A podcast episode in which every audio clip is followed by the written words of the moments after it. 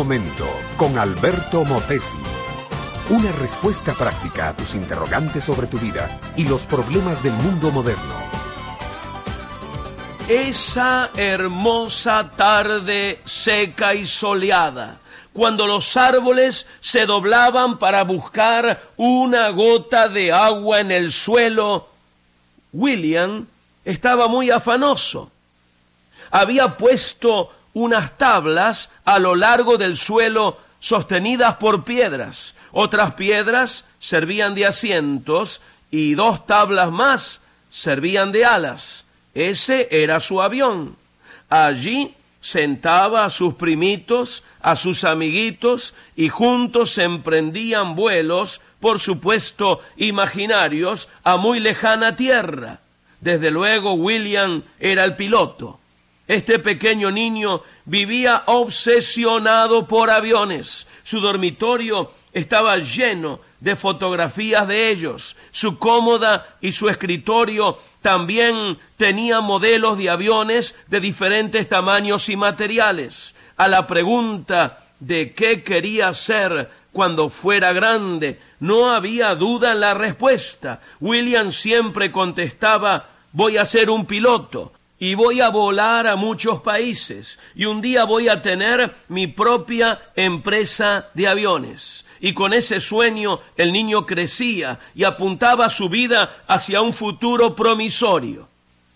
Pero vino la adolescencia, el cambio de una escuela a la otra, los amigos, las muchachas, y lamentablemente con todo esto también vinieron la mentira, la indisciplina el abandono del estudio, las drogas y finalmente una vida de destrucción que terminó detrás de las rejas de una cárcel. Pero William seguía siendo conocido irónicamente como el piloto. Mi amiga, mi amigo, uno no puede construir su vida basado en lo que va a hacer el ser humano, la reputación, se construyen sobre los logros de la vida y no sobre las intenciones que uno tenga para ella. En otras palabras, como dijo Henry Ford, el éxito tiene que ver con lo que hemos construido, no con lo que hemos planeado. El gran dramaturgo Calderón de la Barca dijo también, la vida es sueño y los sueños sueños son. Uno tiene que vivir de realidades, de hechos, del trabajo, del poner los pies en el suelo y entonces fabricar la vida apoyado en las realizaciones cotidianas. Pero hay un tremendo problema. Todo lo que un ser humano hace está manchado por el pecado.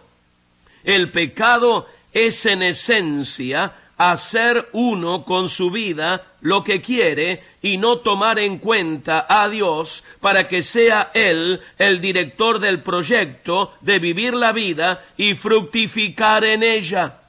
Mi amiga, mi amigo, eso solo se puede lograr cuando Jesucristo es el Señor, el director, cuando Él tiene el control central de la vida si tú quieres un nombre, una reputación, un reconocimiento, no busques el aplauso de los seres humanos, busca el reconocimiento de Dios. Entrégate a Cristo, vive para Él, trabaja con Él en su proyecto eterno. Entonces, lo que hagas tendrá valor, será reconocido por Dios y tú te habrás formado un nombre delante de él.